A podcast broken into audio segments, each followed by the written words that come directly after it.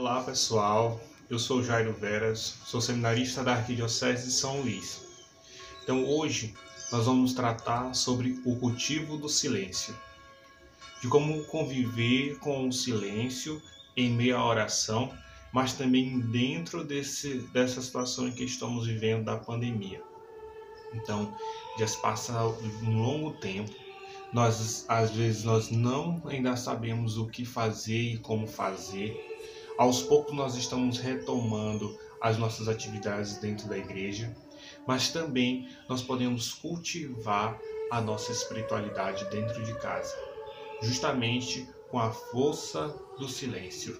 Que é justamente esse o título que o cardeal Sara escolheu para escrever o seu livro, onde ele fala sobre a harmonia e fala também sobre o repouso interior.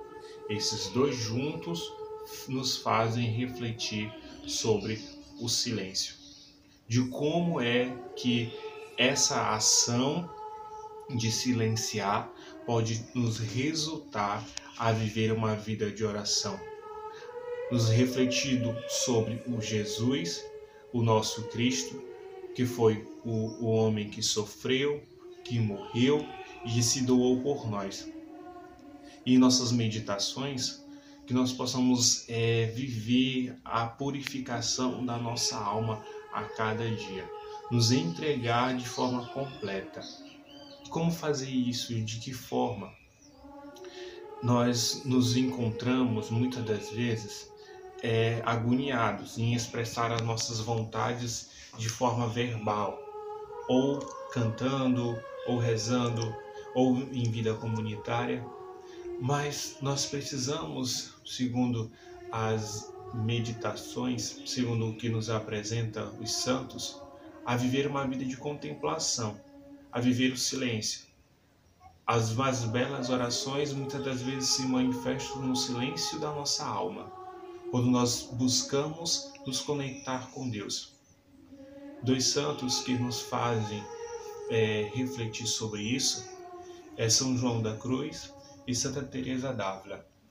Nos castelos interior e nas noites escuras, nós somos convidados a viver a purificação da nossa alma, a estarmos mais próximos de Deus, a adentrarmos cada vez mais fundo a última morada, a viver pelas noites escuras e por meio da graça da contemplação de vir e o temor, de ter o temor de Deus, é que nós iremos conseguir vivenciar a graça em nossa vida.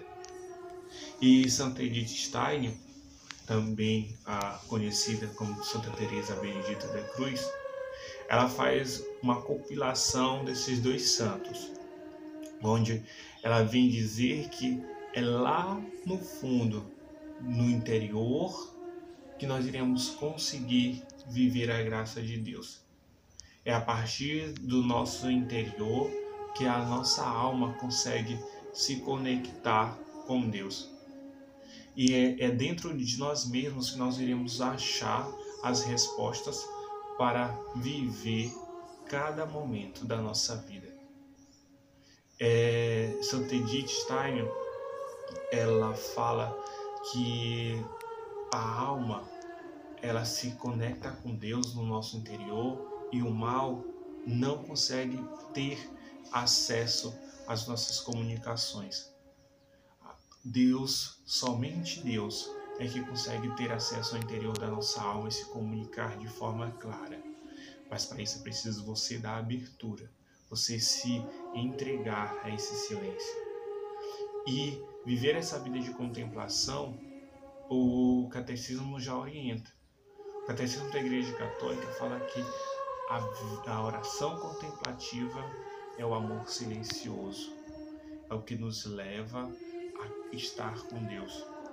E no número 2717, ele vem falar que o silêncio é algo que para o homem exterior é insuportável.